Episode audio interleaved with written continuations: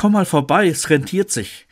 Auf einem großen grünen Banner steht dieser Satz, und dieses Banner hängt an einer Kirche. Im Vorbeifahren konnte ich den Satz gerade so lesen. Es war ziemlich Verkehr und ich wollte pünktlich am Ziel ankommen. Darum habe ich nicht angehalten, um nachzuschauen, warum es sich rentieren sollte, vorbeizukommen. Aber der Satz hat mich beschäftigt. Mein erster Gedanke, ob die Gottesdienste in dieser Kirche besonders einladend sind, weil alle Altersgruppen dabei sind.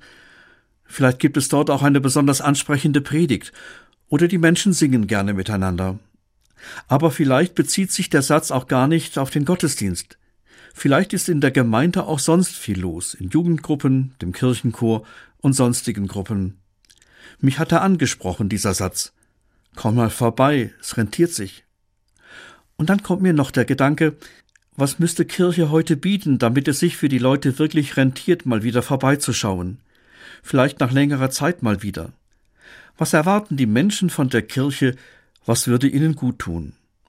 In der Klinik, in der ich als Seelsorger arbeite, haben wir Klinikseelsorgerinnen und Klinikseelsorger am Beginn der Pandemie ein Motto gefunden, mit dem wir ausdrücken wollen, was wir zu bieten haben.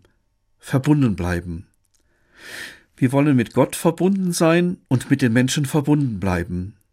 Das haben wir in vielen Aktionen umgesetzt. In den Gesprächen mit den Patienten und Angehörigen, oft am Telefon, mit einem täglichen Impuls aus der Kapelle oder einer Grußkarte. Für mich ist es das, was sich rentiert in der Kirche, dass wir verbunden bleiben untereinander und mit Gott.